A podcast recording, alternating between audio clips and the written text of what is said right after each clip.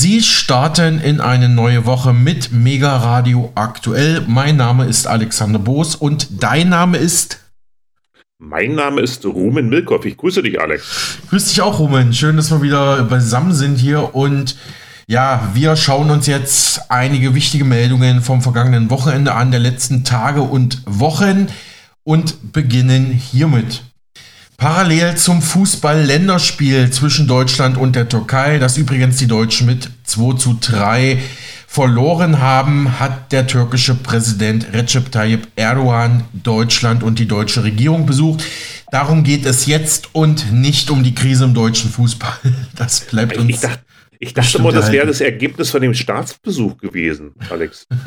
aber, könnte, aber war gar nicht so. Okay. Könnte man auch so interpretieren, kommen wir gleich drauf. Mhm. Bundeskanzler Olaf Scholz hat bei dem Treffen mit Erdogan die deutsche Position im Nahostkonflikt unterstrichen.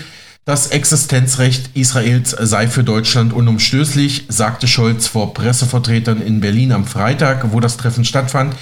Trotz unterschiedlicher Meinungen sei es gerade jetzt wichtig, mit Erdogan über den Nahen Osten zu sprechen, sagte der Kanzler. Auch der deutsche Bundespräsident Steinmeier unterstrich zuvor die Haltung der Bundesregierung gegenüber Erdogan. Der Überfall der Hamas auf Israel war ein Terrorangriff und die Hamas ist ja als Terrororganisation eingestuft, betonte Steinmeier und dem schloss sich auch Scholz an. Wir werden gleich darüber sprechen, wie wir eine weitere Eskalation in der Region verhindern können, denn wir teilen die Sorge vor einem Flächenbrand im Nahen Osten. Wer Deutschland kennt, der weiß, unsere Solidarität mit Israel steht außer Frage. Israel hat das völkerrechtlich verbriefte Recht, sich zu verteidigen. Gleichzeitig sagen wir, jedes Leben ist gleich viel wert. Auch das Leid der palästinensischen Zivilbevölkerung in Gaza bedrückt uns. Der gegenwärtige Konflikt ist uns auch Anlass, den Blick zu lenken auf die notwendige langfristige politische Lösung des Nahostkonflikts. Eine Zwei-Staaten-Lösung bleibt für uns das erklärte Ziel. Das Existenzrecht Israels ist für uns unumstößlich. Und lassen Sie mich genauso klar sagen, in unserem Land ist kein Platz für Antisemitismus, egal ob er politisch motiviert ist oder religiös, ob er von rechts kommt oder von links, ob er seit Jahrhunderten hier gewachsen ist oder von außen ins Land kommt. Dass wir zu dem aktuellen Konflikt zum Teil sehr unterschiedliche Sichtweisen haben, ist ja kein Geheimnis. Gerade deshalb sind unsere Gespräche wichtig. Ja, soweit Scholz zum Erdogan-Besuch bei der DPA. Übrigens, Bundeskanzler Scholz und Israels Premierminister Benjamin Netanyahu haben am Wochenende auch miteinander telefoniert. Scholz fordert jetzt doch demnach Feuerpausen in Gaza, wie T-Online und der Spiegel berichteten. Zuvor hat ja die deutsche Bundesregierung diese Feuerpausen immer wieder abgelehnt. Der Bundeskanzler betonte die dringende Notwendigkeit, die humanitäre Lage der Menschen im Gazastreifen zu verbessern, teilte die stellvertretende Regierungssprecherin Christiane Hoffmann in Berlin mit, humanitäre Feuerpausen könnten zu einer wesentlichen Verbesserung der Versorgung der Bevölkerung beitragen. Dieses Telefonat fand am Samstag statt. Scholz habe die volle Solidarität Deutschlands mit den Menschen in Israel erneuert und unterstrichen, dass Deutschland unverbrüchlich an der Seite Israels stehe, sagte Hoffmann. Netanyahu habe die israelischen Bemühungen zum Schutz von Zivilisten im Gazastreifen erläutert, die weiterhin von der Hamas konterkariert würden. Die beiden Politiker hätten auch über die Bemühungen gesprochen, die Geiseln der Hamas so schnell wie möglich zu befreien, insbesondere Kinder, Alte, Kranke und Frauen. Und auch bei der Geiselbefreiung gab es die letzten Tage Signale, dass da wohl ja Verhandlungen gerade stattfinden würden, dass man da ja, gegenseitige ähm, Positionen überprüfen würde, also von Seiten Israels und der Hamas. Scholz habe Netanyahu zudem von seinen Bemühungen berichtet, ein regionales Ausufern des Konfliktes zu vermeiden. Und bei einem Bürgergespräch in seinem Wahlkreis in Nutetal bei Potsdam plädierte Scholz außerdem für eine Zwei-Staaten-Lösung im Nahostkonflikt. Der Bundeskanzler kritisierte dabei auch den israelischen Siedlungs- Bau im Westjordanland. Um das Thema mal kurz abzuschließen, nach der Annahme einer Gaza-Resolution bei der UNO mit der Forderung nach tagelangen Feuerpausen hatte bereits letzte Woche die US-amerikanische UN-Botschafterin Linda Thomas Greenfield die Verantwortung Israels in dem Konflikt betont. Zudem erinnerte Thomas Greenfield daran, dass die Konfliktparteien das Völkerrecht achten müssen, also beide, auch Israel. But we've been clear at the highest levels. Wir haben absolut klar gemacht, dass die Aktionen der Hamas Israel nicht von der Verantwortung entbinden, unschuldige Menschen im Gazastreifen zu schützen. Letztendlich gibt es nur ein klares, dringendes Ziel, unschuldige Leben zu retten. Ja, soweit die US-Botschafterin bei der UNO, Thomas Greenfield, am vergangenen Mittwoch. Aber zurück zum Erdogan-Besuch in Deutschland. Wie die deutsche Presse den Besuch von Erdogan bei der deutschen Regierung wahrgenommen hat, zeigt unsere Presseschau. Erdogan-Besuch, der Eklat bleibt aus, hat das Redaktionsnetzwerk Deutschland in Hannover beobachtet. Der türkische Präsident Erdogan gilt in Deutschland immer als schwieriger Gast. Dieses Mal ist das angesichts seiner umstrittenen Haltung zum Nahostkonflikt erst recht so, Kanzler Scholz spricht die Differenzen sogar öffentlich an und argumentiert, dass das Gespräch gerade deswegen wichtig ist. Wichtig bei diesem Auftritt mit Bundeskanzler Scholz vor allem, was der türkische Präsident Erdogan alles nicht sagt. In der Vergangenheit hat er Israel das Existenzrecht abgesprochen und des Völkermords im Gazastreifen beschuldigt. Er hat das Land einen Terrorstaat genannt und der Regierung, der israelischen Regierung Faschismus vorgeworfen. Die Hamas hingegen hat er nicht als Terror, sondern als Befreiungsorganisation bezeichnet. All diese Reizwörter fallen bei der gemeinsamen Pressekonferenz am Freitagabend im Kanzleramt nicht, obwohl Erdogan von einem deutschen Reporter explizit danach gefragt wird. Befürchtet wurde, dass es zu einem Eklat kommen könnte, dass Erdogan Israel auf deutschen Boden so heftig angreift, dass Scholz gar keine Wahl bleibt, als dem Gast seine Grenzen aufzuzeigen. Die Stimmung zwischen Erdogan und Scholz wirkt an diesem Abend nicht herzlich. Für solche Emotionen sind beide aber auch nicht bekannt. Eine offene Konfrontation bleibt jedenfalls aus und das kann im oftmals schwierigen deutsch-türkischen Verhältnis fast schon als Erfolg zählen. Scholz spricht die Differenzen im Gazakrieg unverblümt an. Herr Präsident, dass wir zu dem Konflikt sehr unterschiedliche Sichtweisen haben, ist ja kein Geheimnis, sagt der Kanzler. Gerade deshalb sind unsere Gespräche wichtig. Gerade in schwierigen Augenblicken brauchen wir das direkte Gespräch untereinander. Mehrfach unterstreicht Scholz die deutsche Position. Lassen Sie mich ganz klar sagen, das Existenzrecht Israels ist für uns unumstößlich. Und lassen Sie mich genauso klar sagen, in unserem Land ist kein Platz für Antisemitismus. Erdogan betont, dass er sich in der Türkei gegen Antisemitismus eingesetzt habe. Er spricht sich dafür aus, dass sich Deutschland gemeinsam mit der Türkei und anderen Ländern für eine humanitäre Waffenruhe im Gazastreifen engagiert. Zugleich wirft Erdogan Israel vor, tausende Zivilisten zu töten, Krankenhäuser und Moscheen anzugreifen. Scholz wendet ein, dass die Hamas die eigene Bevölkerung als Schutzschilde missbrauche und dass Israel ein Recht auf Selbstverteidigung habe.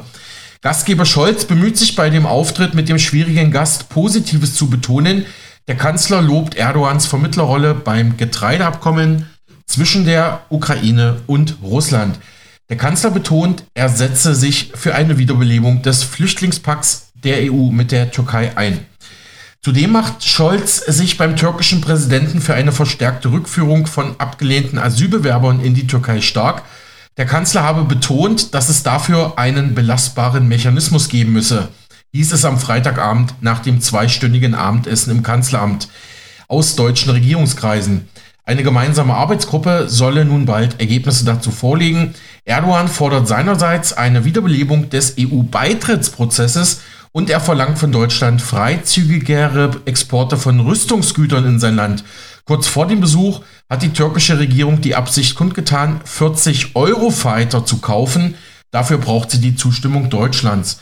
Deutschland und die Türkei, kommentiert das Redaktionsnetzwerk Deutschland, sind untrennbar miteinander verbunden. Das machen auch Scholz und Erdogan klar. Rund drei Millionen Menschen mit türkischem Hintergrund leben in Deutschland. Bei vielen von ihnen genießt Erdogan große Sympathien. Deutschland ist wichtigster Handelspartner und einer der größten ausländischen Investoren in der Türkei. Einig sind sie sich auch in ihrer Forderung nach einer Zwei-Staaten-Regelung. Der türkische Präsident sagt laut Übersetzer, Ziel müsse es sein, dass Israelis und Palästinenser Seite an Seite in Frieden und Sicherheit leben können, zitiert hier abschließend das Redaktionsnetzwerk Deutschland. Weniger harmonisch hat die ARD Tagesschau das Treffen wahrgenommen. Klarer Dissens auf offener Bühne, heißt es da. Der türkische Präsident ist in Berlin vom Kanzler empfangen worden. Gleich zu Beginn prallten ihre Positionen zu Nahost aufeinander. Erdogan forderte eine Waffenruhe in Gaza, Scholz betonte das Existenzrecht Israels. Gleichzeitig erklärte Erdogan aber auch immer wieder seine Unterstützung für eine Zwei-Staaten-Lösung, eine Haltung, die er mit dem Bundeskanzler teilt. Es wurde aber trotz der Meinungsunterschiede mit Blick auf Israel auch deutlich, dass beide Seiten ein hohes Interesse an einer Zusammenarbeit haben. Versucht die Tagesschau doch noch einen kleinen gemeinsamen Nenner zu finden. Tina Hassel in Berlin, wie ist der mit Spannung erwartete gemeinsame Auftritt von Erdogan und Scholz zu bewerten?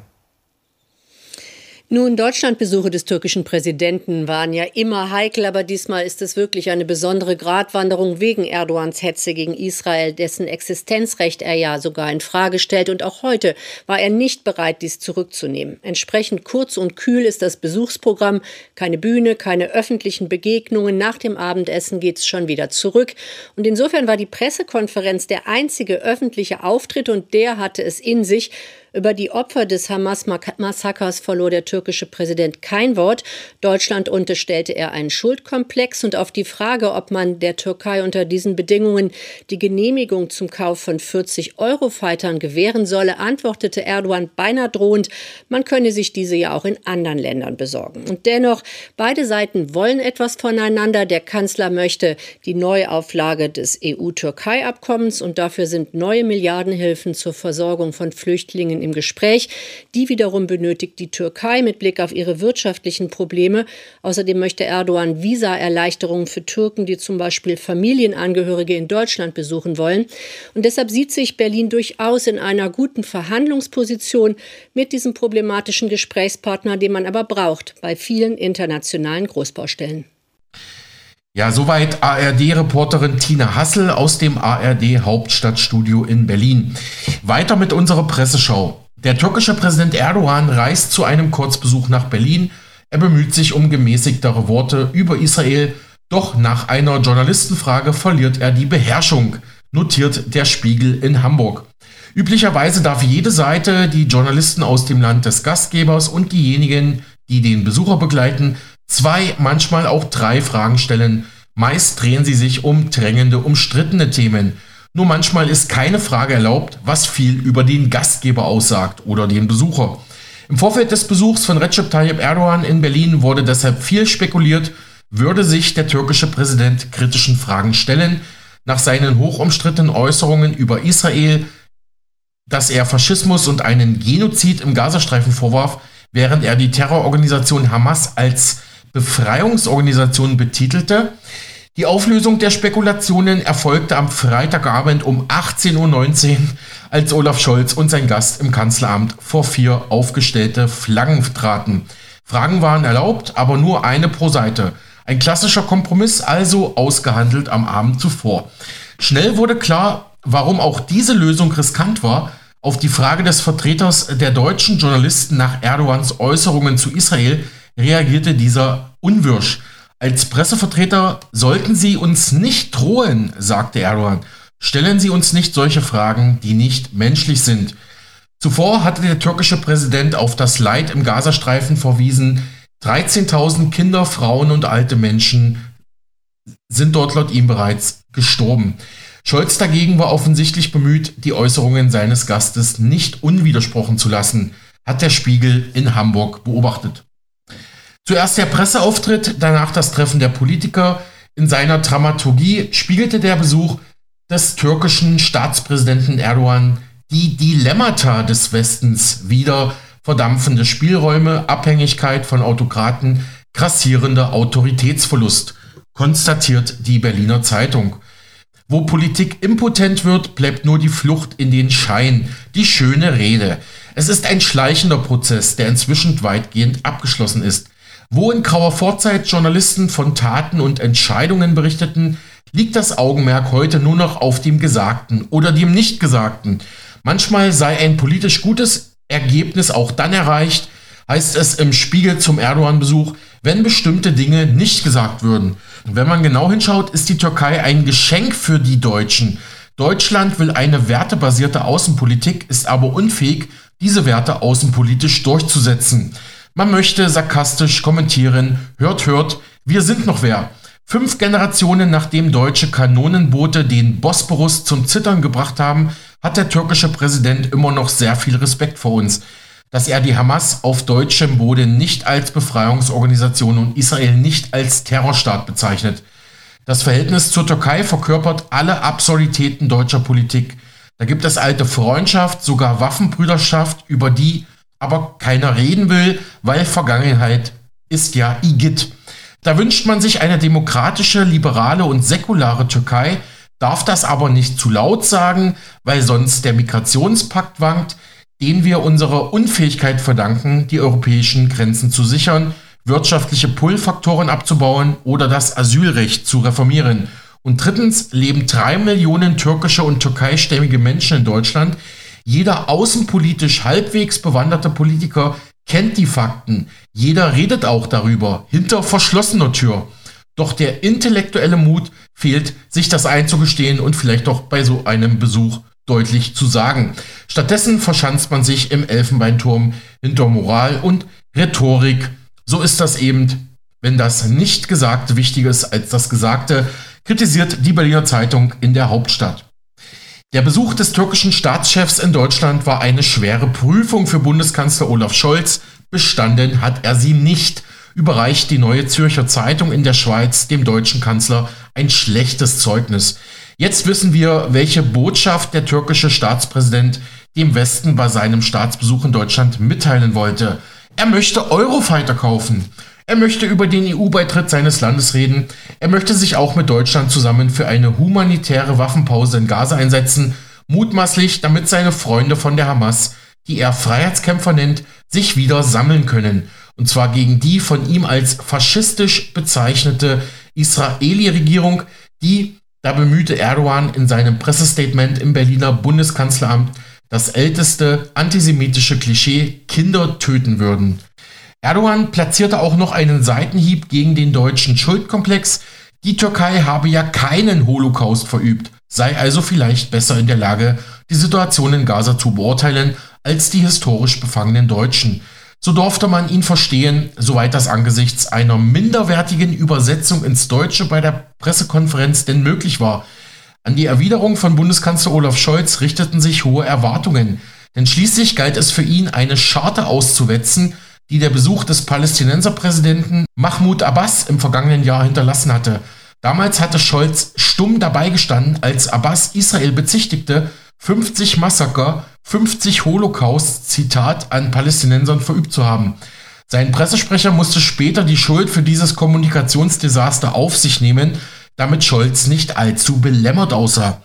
Oppositionsabgeordnete hatten im Vorfeld des Erdogan-Besuchs beim Kanzleramt darauf gedrungen, dass sich derartiges nicht wiederholen dürfe. Deshalb hieß die Scholz-Devise diesmal offenbar reden. Und er redete auch in der ihm eigenen hermetischen Sprechweise über die schweren Zeiten, über Kriege, Russland, Ukraine, die Zeitenwende, die NATO und über die großartige Rolle, die die Türkei bei der Vermittlung des Getreideabkommens mit Russland gespielt habe. Er sagte auch, dass er und Erdogan, was Israel angehe, sehr unterschiedlicher Meinung seien und er dass er es deshalb gut fände, dass wir sprechen. Nur hätte der Bundeskanzler dann eben tatsächlich sprechen müssen über Erdogans unglaubliche Einlassungen zu Israel, zum Beispiel, dass dieser Staat ein Terrorstaat sei. Darüber, dass Erdogan die in Deutschland lebenden Türken spaltet und seine Anhänger in wenig integrationsfreundlicher Weise aufwiegelt. Darüber, dass die von der türkischen Religionsbehörde finanzierten Imame sich nicht von den Untaten der Hamas distanzieren oder womöglich sogar klammheimliche Freude darüber empfinden. All dies hätte Scholz in irgendeiner Form problematisieren müssen, wenn es denn auch nur irgendetwas bedeuten soll, dass Deutschland das Existenzrecht Israels zur Staatsräson erklärt hat. Stattdessen ließ er sich auf die Frage einer türkisch sprechenden Journalisten zu der Formulierung hinreißen, er mache keinen Unterschied zwischen zivilen Toten, egal woher sie kommen, was einerseits immer stimmt und andererseits den Zusammenhang von Angriff und Gegenwehr relativiert. Deutschlands Ehre rettete an diesem Abend der Journalist Michael Fischer von der DPA, der Deutschen Presseagentur. Er stellte all die Fragen zu Erdogans israelfeindlichen Einlassungen, die der Verwalter der deutschen Staatsräson Scholz hätte stellen müssen. und erhielt darauf eine klassische Scholzsche Plastikantwort. Man konnte Erdogan nicht ausladen. Es gibt Gründe dafür, dass Scholz und Bundespräsident Steinmeier ihn empfangen haben. Einige sind überzeugend, andere weniger. So glaubt vermutlich kaum jemand außer Scholz und Außenministerin Annalena Baerbock von den Grünen, dass es Aufgabe der Deutschen sei, plötzlich einen Friedensplan für den Nahen Osten zu erfinden und durchzusetzen, bemängelt die NZZ in Zürich, der Schweiz. Erdogan poltert gegen Deutschland, behauptet die Frankfurter Rundschau. Nur einen Tag nach seinem Besuch in Berlin macht Erdogan mit Blick auf den Gazakrieg wieder ordentlich Stimmung gegen Deutschland. Bei seinem Rückflug in die Türkei warf der Präsident dem Westen vor, an die imperialistischen Ideale der Kreuzritter gebunden zu sein, berichtet die staatliche Nachrichtenagentur Anadolu. Leider habe ich das bei meinem Besuch in Deutschland erlebt. Der deutsche Präsident vertritt die gleiche Denkweise, sagte Erdogan, wie die Frankfurter Rundschau festhält. Und so berichteten einige türkische Zeitungen über Erdogans Besuch in Berlin. Habertürk, eine der größten Zeitungen in der Türkei aus dem liberal-konservativen Spektrum, machte Erdogans Aussage, wir schulden Israel nichts zur Schlagzeile. Über dem Titel wird Erdogan mit den Worten zitiert, wir können nicht mit Schweigen reagieren, schreibt die Habertürk, die in Istanbul erscheint. Die ebenfalls liberal-konservative Hürriyet in Istanbul kommentiert in einer Schlagzeile, eine lehrreiche Antwort auf die Eurofighter-Frage. Droht uns nicht mit dem Eurofighter. Erdogan hatte auf der Pressekonferenz mit Scholz betont, dass er bei Kampfjet-Lieferungen nicht auf Deutschland angewiesen sei. Die Zeitung, die der Erdogan-Regierung politisch nahesteht, hob auch ein weiteres Zitat von Erdogan auf ihre Titelseite. Wir haben keine Holocaust-Vergangenheit, zitiert hier Hürriyet Präsident Erdogan. Die Saba, die auflagenstärkste Erdogan-nahe Zeitung der Türkei, bezeichnet die Worte des Staatspräsidenten in Berlin als historisch. Auch Saba entscheidet sich in ihrer Schlagzeile für das Zitat Wir haben keine Schuld gegenüber Israel. Die Zeitung kommentiert, deutsche Medien treten durch. Präsident Erdogan hat ihnen die historischen Fakten um die Ohren gehauen. Ja, soweit die Saba in der Türkei und damit endet unsere Presseschau. Ja, also, ähm, wie, wie, sind da, wie sind da so deine, deine Gedanken, Ruben? Na, ich habe auch diesen Spiegelartikel gelesen und ähm, war äh, überrascht, äh, so viele Worte zu hören, wie viele Fragen da gestellt werden dürfen und wie viele Fragen da nicht gestellt werden dürfen. Und äh, habe dann noch so die, die halbe Antwort von Erdogan äh, so mitbekommen, dass er der Presse gedroht hätte. Oder wie war die genaue Formulierung? Er hat gesagt, man, die Presse solle ihm nicht drohen, so war es. Mhm. Aber womit die Presse ihm gedroht hat zuvor, das habe ich leider nicht erfahren. Und das ist so ein Phänomen, ähm, da komme ich dann später in meinem Beitrag über den Auftritt des Taliban-Vertreters in Köln nochmal zurück, dass man das Wichtigste irgendwie äh, gar nicht zu erfahren scheint. Mm, wenn ich da mal noch ergänzen darf, rund um den Erdogan-Besuch gab es mal wieder Proteste in Deutschland. Laut dem RBB gab es rund 4100 Teilnehmer bei einer Kurdendemonstration gegen Erdogan am Samstag. Zu der kurdischen Demonstration gegen das Verbot der PKK sind am Wochenende in Berlin mehrere tausend Menschen gekommen. Der Protest verlief bis auf einzelne Festnahmen störungsfrei, meldete die Polizei. Über 4000 Menschen haben am Samstagnachmittag gegen das Verbot der kurdischen PKK sowie die Politik des türkischen Präsidenten Erdogan protestiert. Die Polizei hat vereinzelt Teilnehmer festgenommen, weil verbotene Parolen gerufen wurden, wie die Polizei mitteilte. Ein Demonstrant wurde nach Angaben der Polizei außerdem wegen gefährlicher Körperverletzung festgenommen. Er soll mit einer Fahnenstange einen Polizisten geschlagen haben. Polizeisprecher Benjamin Jendro sagte dem RBB, die Polizei Berlin schützt, das, schützt die Versammlungsfreiheit nicht den Inhalt einer Demo. Wer unsere Kollegen mit Fahnenstangen oder anderen Sachen attackiert, missbraucht das Grundrecht und nimmt schwere Verletzungen von Menschen in Kauf. Ansonsten verlief die Demonstration aber weitgehend friedlich. Der Demonstrationszug zog vom Oranienplatz in Berlin-Kreuzberg zum Schlossplatz in Berlin-Mitte. Die Demonstranten trugen kurdische Fahnen in den Farben Gelb, Rot und Grün. In Reden wurde die Politik von Erdogan kritisiert, der Berlin am Freitag besucht hatte. In Deutschland ist die PKK wegen terroristischer Aktivitäten seit 1993 verboten. Eine weitere Demonstration für Palästina fand ebenfalls am Wochenende in Berlin statt, die als Schweigemarsch angemeldet wurde. Die Demo war am Invalidenpark nahe dem Hauptbahnhof gestartet und zog bis zur Hofjägerallee am Großen Stern.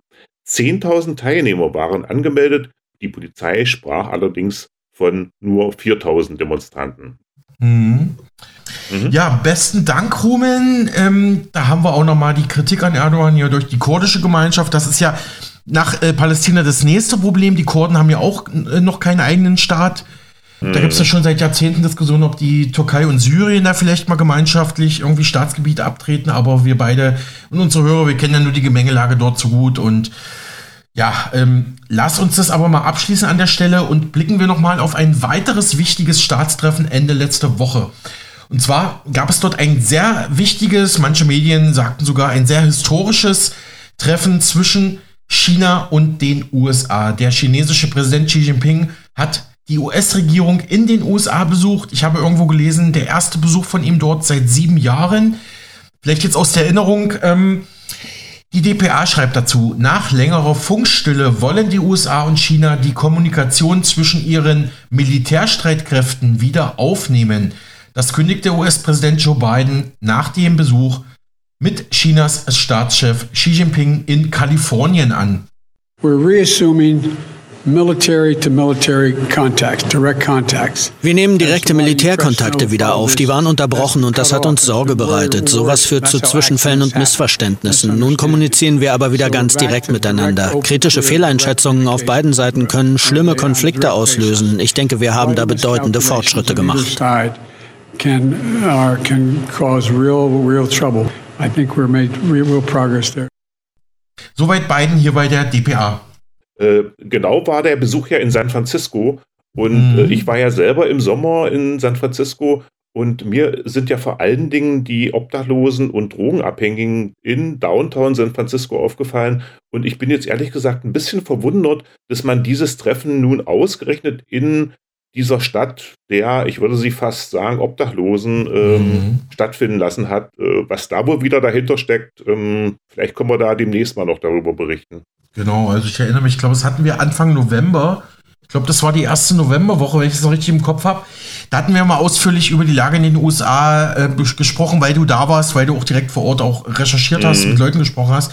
Mhm. Ja, das, das kam mir tatsächlich auch in Sinn, wo ich die Sendung ähm, heute vorbereitet habe. Also, mhm. Äh, dass man da ausgerechnet in San Francisco das macht, aber gut. Und, und, Vielleicht ähm, hat man ja nur bestimmte Straßenzüge ihm gezeigt, also ähnlich wie es ja auch die Chinesen äh, manchmal machen, dass man dann ja ähm, einen kleinen Ort der Stadt da richtig dann äh, sauber macht und richtig dann ähm, sozusagen vorzeigbar macht, aber äh, der Rest der Stadt oder Nordkorea wird das ja auch immer wieder gemacht, ne? dass man dann nur gewisse Teile einer Stadt zeigt, äh, dem ausländischen Besuch, damit er nicht das ganze äh, Drama sieht, ja. Also ich muss ja bei meinem Besuch in San Francisco aus einem Witz aus DDR-Zeiten denken, der sich mit einem Staatsbesuch Erich Honeckers in der Mongolei beschäftigt, also dem Nachbarland von China. Und der Witz geht so, dass Erich Honecker aus der Mongolei zurückkommt und äh, dann äh, verkündet, dass er dort äh, oder dass er aus der Mongolei die Erkenntnis mitbringt, dass außerhalb der Hauptstadt durchaus Zelte stehen können, womit die in der Mongolei gängigen oder bis heute gängigen Jurten gemeint waren. Mhm. Und ähm, ich bin deswegen darauf gekommen, weil Straßen im Zentrum von San Francisco vollgestellt sind äh, von Zelten, allerdings jetzt keine Jurten wie in der Mongolei und auch nicht von Großfamilien bevölkert oder bewohnt, sondern von Obdachlosen. Äh, viele Obdachlose haben auch nicht mal ein Zelt, sondern haben nur einen Schlafsack. Manch einer hat auch gar keinen Schlafsack. Und äh, die Parks in San Francisco, gerade so im Zentrum, fallen dadurch auf, dass es dort keine Bänke gibt. Und zwar ganz bewusst keine Bänke, äh, weil, äh, um das, damit sich dort keine Obdachlosen niederlassen können. Also eine doch mhm. sehr spezielle Auswahl für diesen Staatsbesuch. Ja, ob das jetzt wirklich so war, habe ich jetzt nicht recherchiert in den USA, aber das ZDF heute berichtet, Chinas Staatspräsident Xi sieht sich in den USA bei Freunden, in Anführungsstriche. Mit Blick auf die USA habe China alle Zeichen auf Freundschaft umgestellt. Schon seit einigen Wochen läuft die Propagandamaschine in den chinesischen Staatsmedien in diese Richtung. Mit einem Foto von Xi vor der Golden Gate Bridge. Vor 38 Jahren feierte Chinas Außenamtssprecherin den zweiten Besuch von Chinas Staatschef in San Francisco. nachdem sein erster Besuch der Vereinigten Staaten ihn damals auch dorthin geführt hat. Okay, ist, ist doch schon wahrscheinlich 38 Jahre her. Ähm, gut. Also komischerweise war ich auch, äh, nachdem ich in Downtown war, auch noch an der Golden Gate Bridge. Äh, und äh, da kann ich sagen, da ist die Welt noch in Ordnung. Äh, da äh, sind Touristen, da gibt es keine Obdachlose und jetzt zu erfahren, dass eben da ein Bild gemacht wurde mit dem Präsidenten von China, ist es auch eine merkwürdige Koinzidenz, sage ich mal. Das Video eines angeblich zwanglosen Dialogs veröffentlichte Chinas staatlich kontrollierter Fernsehsender CCTV. Ist einer der wichtigsten TV-Sender in China. Habe ich damals auch geschaut, als ich da war. Äh, und die mhm. Botschaft dieses neuen Videos, das Treffen war so harmonisch, dass Biden Xi anschließend persönlich zum Auto brachte und die beiden plauderten wie gute alte Freunde äh, wurde ja noch ein Transkript äh, veröffentlicht. Was für ein schönes Auto, sagte US-Präsident Biden. Das ist unsere Hongqi-Limousine. du lachst schon, ja. Ist doch super. Wörtlich übersetzt heißt die Marke rote Flagge Made in China. Machen Sie Ruck auf und gucken, gucken Sie rein, antwortete Chinas Präsident Xi. Es ist wirklich wie so ein Sketch, ja. Mhm. Wie der Cadillac, den wir da drüben haben. Wissen Sie, wie das Auto genannt wird? The Beast, das Beast, sagte dann Joe Biden. Bis morgen verabschiedete sich Xi. San Francisco habe sich für Xis Besuch herausgeputzt, äh, schreibt das ZDF weiter. Also interessant, da kommen wir doch wieder zu dem, was wir gerade gesprochen haben. Mhm. Alte und neue Freunde, inklusive SpaceX und Twitter-Chef Elon Musk und Apple-Chef Tim Cook, hätten sich angeblich über Xis Besuch sehr gefreut, ihn herzlich begrüßt, berichten die staatlich kontrollierten Medien in China. Für den chinesischen Staatschef ist die wichtige Botschaft ans eigene Volk. Wir sind ein geschätzter Partner auf internationaler Bühne. Xi kann in den USA bessere Bilder produzieren als zum Beispiel beim Seidenstraßenforum vergangenen Monat in Peking. Dort war die Zahl der Teilnehmerstaaten von 36 noch im Jahr 2019 auf jetzt nur noch 22 gesunken. Also die neue Seidenstraße ist hier damit gemeint. Aber mit Viktor Orban als einzigem europäischen Vertreter und dem russischen Stargast Wladimir Putin. Natürlich kann er da vor allem im Westen mit beiden natürlich mehr punkten als mit Orban und Putin. Xi wolle zudem das Image im eigenen Land aufbessern, denn dass das Ansehen des Staats- und Parteichefs vor allem durch die extremen Maßnahmen der Null-Covid-Politik, also Zero-Covid-Politik, äh, stark gelitten hat, ähm, ließ sich zum Beispiel an den diesjährigen Halloween-Kostümen in Shanghai ablesen. Die Verkleidung mit den weißen Ganzkörperschutzanzügen oder als Corona-Teststation ähm, gelten dort nach wie vor als besonders gruselig und China braucht die USA auch wirtschaftlich, um die eigene Ökonomie wieder in Schwung zu bringen. Die erholt sich nämlich nach den Pandemiejahren in China nicht wie erhofft. Xi beschwerte sich bei dem Treffen erneut über Exportkontrollen, also über US-Einschränkungen äh, im Handel, zum Beispiel bei ähm, Stahl und Aluminium, hatten wir ja Freitag drüber gesprochen, auch über westliche Investitionsprüfungen und Strafmaßnahmen durch die USA, die Chinas legitimen Interessen stark schaden würden. In den chinesischen Medien wurde deshalb sein Treffen dort auch nicht nur mit Regierenden, auch mit ähm, Wirtschaftsvertretern von Microsoft oder Nike als positives Signal dargestellt. Ein wichtiges Signal, nachdem Anfang November ein Indikator für ausländische Investitionen in China zum ersten Mal seit Beginn der Aufzeichnungen im Jahr 1998 ins Minus gerutscht war. Denn immer mehr ausländische Unternehmen ziehen aufgrund geopolitischer Spannungen und höherer Zinssätze ihr Geld aus China ab und verlagern es in andere Länder. Und das ZDF hier nochmal mit einer Zusammenfassung. Es ist der Handschlag, auf den die Welt mit Spannung gewartet hat. Ein Jahr herrschte Funkstille. Jetzt reden die Präsidenten der beiden wichtigsten Weltmächte wieder miteinander. Allein das gilt in diesen Zeiten schon als Erfolg. Ich schätze unsere Unterhaltungen, denn ich glaube, es ist von höchster Bedeutung, dass wir uns klar und deutlich verstehen, von Anführer zu Anführer ohne Missverständnisse. Wir müssen sicherstellen, dass unser Konkurrenzkampf nicht in einen Konflikt mündet. Ich glaube, dass auch die Welt das von uns beiden erwartet. Zwei Mächte wie China und die USA dürften sich nicht den Rücken zukehren, betont auch Chinas Präsident Xi. Aber er setzt seiner Gesprächsbereitschaft auch gleich Grenzen und warnt. Es ist unrealistisch für eine Seite, die andere ändern zu wollen. Konflikt und Konfrontation haben unerträgliche Konsequenzen für beide. Ganze vier Stunden lang sprechen die beiden in dem luxuriösen Landgut südlich von San Francisco, das als Tagungsort ausgewählt wurde. Diskussionsstoff gibt es genug. Unterschiedliche Haltungen zu den Kriegen im Nahen Osten und der Ukraine zum Beispiel. Chinas weitreichende Gebietsansprüche im südchinesischen Meer und der wohl gefährlichste Konflikt von allen, Taiwan. Die Wiedervereinigung mit Taiwan ist für die chinesische Führung extrem wichtig geworden. Xi Jinping unterstreicht das regelmäßig.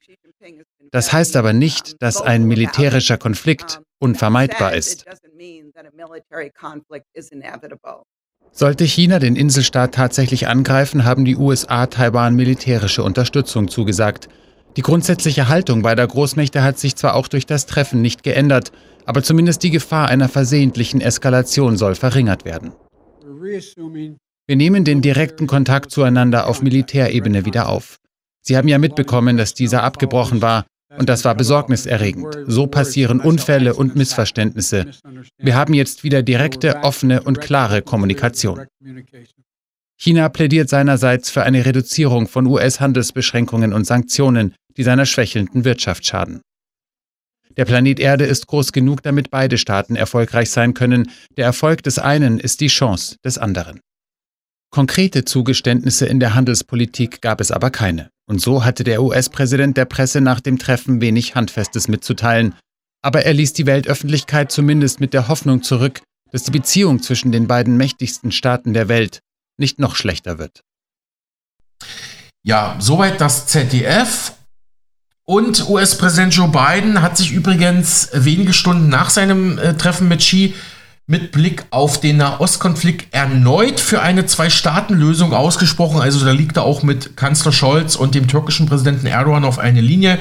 Also auch beiden pro Zwei-Staaten-Lösung.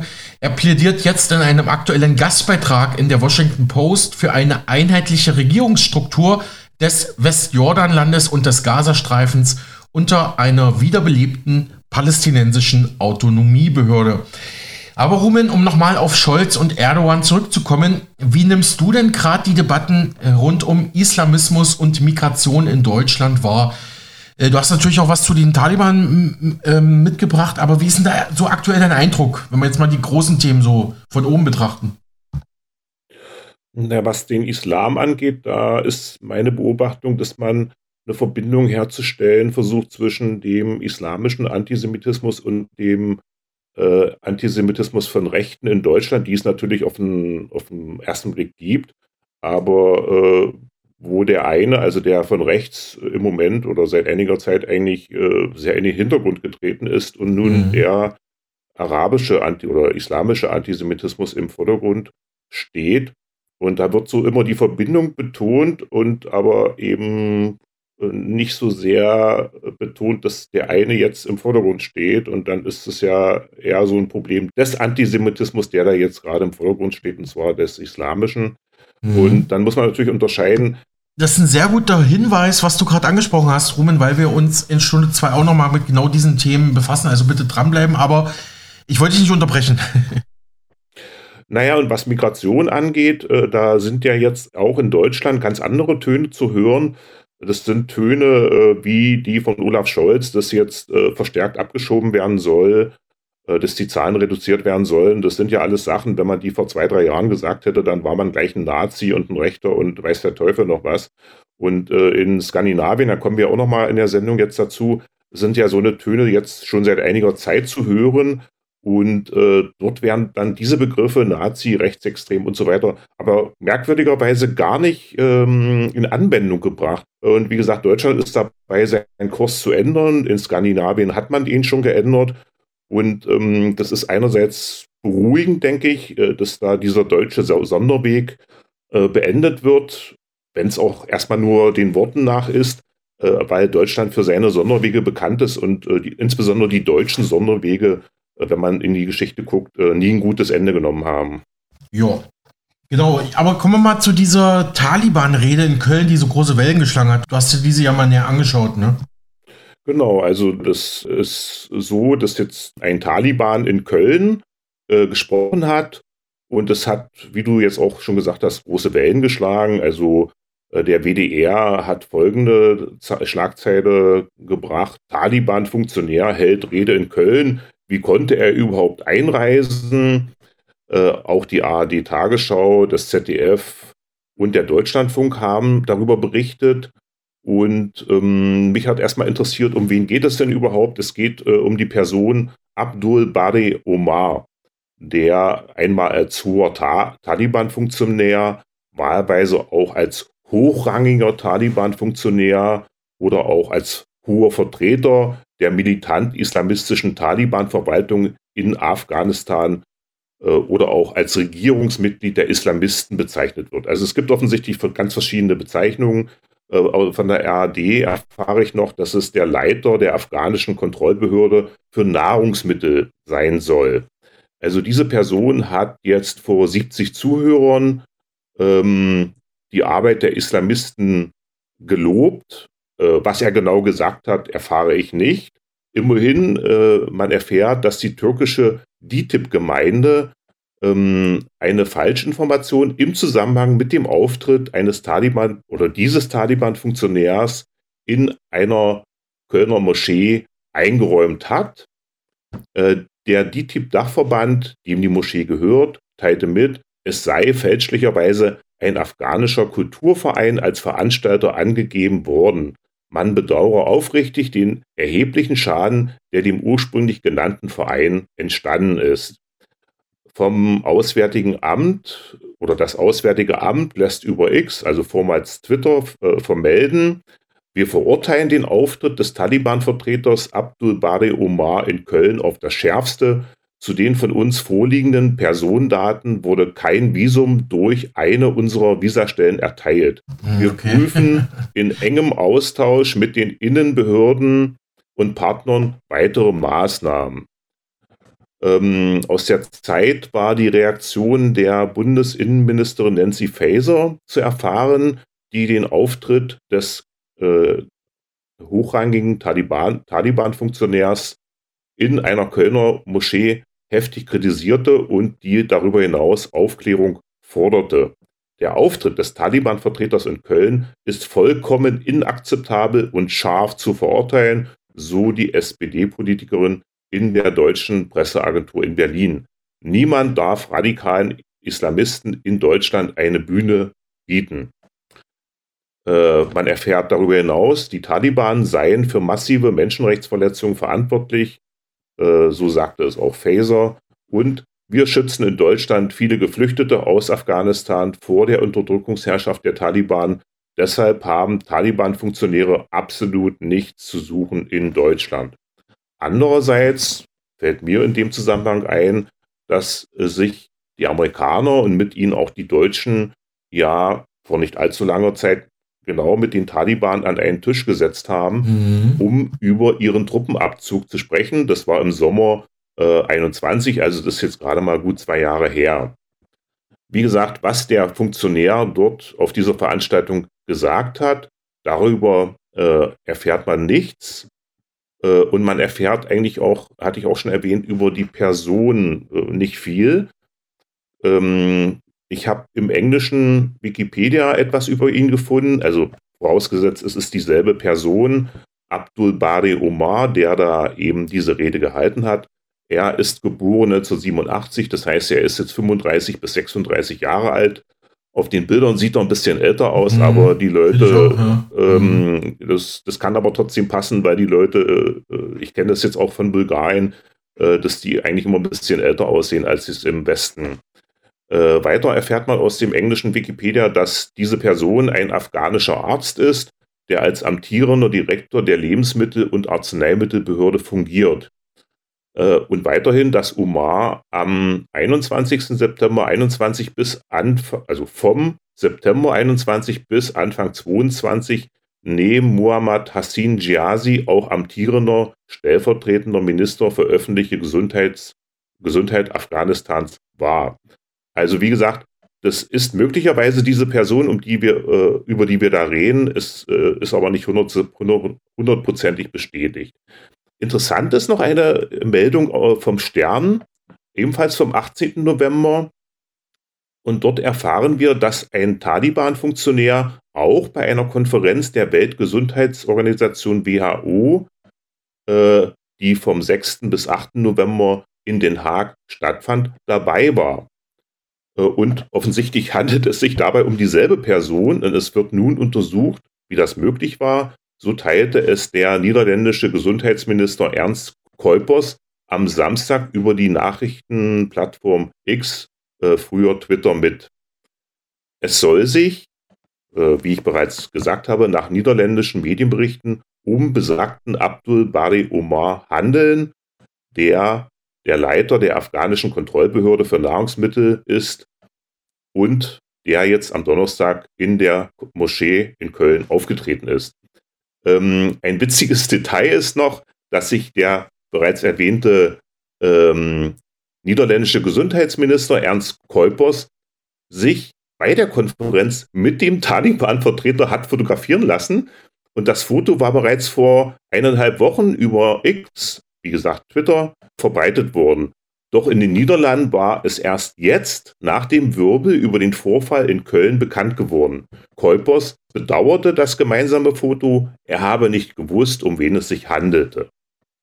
Soweit zu dem Vorfall in Köln, der äh, eine Vorgeschichte äh, offensichtlich in den Niederlanden hat. Alles klar, okay, also eine Art Taliban-Diplomat, ja. Ja, also schon komisch. Ne? Noch vor ein paar Jahren äh, wird die Taliban-Regierung als ja, legitime Regierung in, im Weißen Haus empfangen, aber gut, ähm, will ich jetzt auch nicht weiter kommentieren. Auf jeden Fall danke für, für diese Details, gerade das Ende. Mhm, gerne. Mhm, blicken wir mal von Köln nach Karlsruhe. Nach dem Urteil des Bundesverfassungsgerichts zum Haushalt der Bundesregierung schließt Bundesfinanzminister Christian Lindner von der FDP Steuererhöhungen aus. Das 60 Milliarden Desaster Lindner verspricht wirksamere Politik mit weniger Geld. Äh, schreibt hier Kettner Edelmetalle News. Finanzminister Lindner steht vor einem Defizit von 60 Milliarden Euro, nachdem das Bundesverfassungsgericht die Umschichtung von Corona-Krediten in den Klimafonds für ungültig erklärt hat. Hat man ja auch Freitag in unserer Ausgabe ausführlich im Programm. Trotz dieser finanziellen Lücke lehnt Lindner baldige Steuererhöhungen ab und verspricht eine wirksamere Politik mit weniger Geld. Die Schuldenbremse, die die Staatsverschuldung begrenzt, stehe im Zentrum dieser Debatte. Lindner lehnt eine Forderung nach Aussetzung der Schuldenbremse ab und sieht sie als Schutz vor untragbarer Schuldenlast. Die Entscheidung des Bundesverfassungsgerichts habe Auswirkungen auf den Haushalt und die Ampelkoalition, aber Lindner sieht das Urteil durchaus auch als Chance. Trotz der finanziellen Herausforderung plane Lindner keine Steuererhöhungen, sondern Entlastungen, darunter eine Senkung der Mehrwertsteuer auf Gas und der Stromsteuer für das produzierende Gewerbe sowie eine Entlastung von rund 15 Milliarden Euro bei der Einkommenssteuer. Ja, soweit hier der Bericht von Kettner Edelmetall News. Die Leitplanken der Bundesregierung bleiben unverändert, sagte der FDP-Chef bei der Aktuellen Stunde im Bundestag letzte Woche Einerseits die Schuldenbremse, bei der wir neue Rechtsklarheit haben, andererseits der Verzicht auf Steuererhöhungen. Wir hören mal Lindner im O-Ton. Tatsächlich hat dieser Staat kein Einnahmeproblem. Unsere Wettbewerbsfähigkeit international steht in Frage. Ein Höchststeuerland, das seine steuerliche Belastung weiter anhebt, würde nicht nur den wirtschaftlichen Aufschwung gefährden, sondern würde massiv auch die notwendigen Investitionen verhindern, die wir beispielsweise in neue Technologie benötigen. Deshalb, liebe Kolleginnen und Kollegen, bekennt sich die Bundesregierung zu den Leitplanken ihres Handelns. Einerseits die Schuldenbremse, bei der wir neue Rechtsklarheit haben, andererseits der Verzicht auf Steuererhöhungen. Wir werden mit weniger Geld wirksamere Politik machen müssen als im vergangenen Jahrzehnt. Wir haben kein Einnahmeproblem sondern wir haben ein Problem damit, schon seit vielen Jahren Prioritäten zu setzen. Ja, soweit Lindner im Bundestag letzte Woche. Sie hörten den O-Ton der DPA und ja, dieses Urteil ist natürlich ein Hammer. Das wird uns auch gleich in Stunde zwei noch weiter begleiten. Ähm, wie hast du denn dieses Urteil wahrgenommen, äh, Rumen? Das ist ja es ist ja wirklich der absolute Knaller, weil damit ja auch viele Klimaziele der Bundesregierung möglicherweise nicht mehr zu finanzieren sind. Obwohl ich den Tag in einem Kommentar gehört habe, dass Habeck wo dieses Urteil sehr scharf, also Wirtschaftsminister Habeck, dieses Urteil sehr scharf kritisiert habe Obwohl es ja doch, ich meine, jetzt Usus ist im demokratischen Prozess, dass Gerichte auch mal politische Entscheidungen kippen. Also es hat mich ziemlich unvorbereitet getroffen, weil ich das gar nicht mehr auf dem Schirm hatte. Und ähm, danach ist mir aber so gleich aufgefallen, dieses ganze Politikersprech, äh, wie ein vernichtendes Urteil in so eine Art Ansporn umgewandelt wurde. Also das fand ich schon bemerkenswert. Mhm. Da muss man schon wirklich ähm, ja, hartgesotten sein, sage ich mal. ja, ich glaube, ich, ich hoffe, dass Sie auch hartgesotten und hartnäckig bei uns dranbleiben, denn in Stunde 2 geht es gleich weiter mit dem Hammerurteil aus Karlsruhe. Bleiben Sie bitte dran.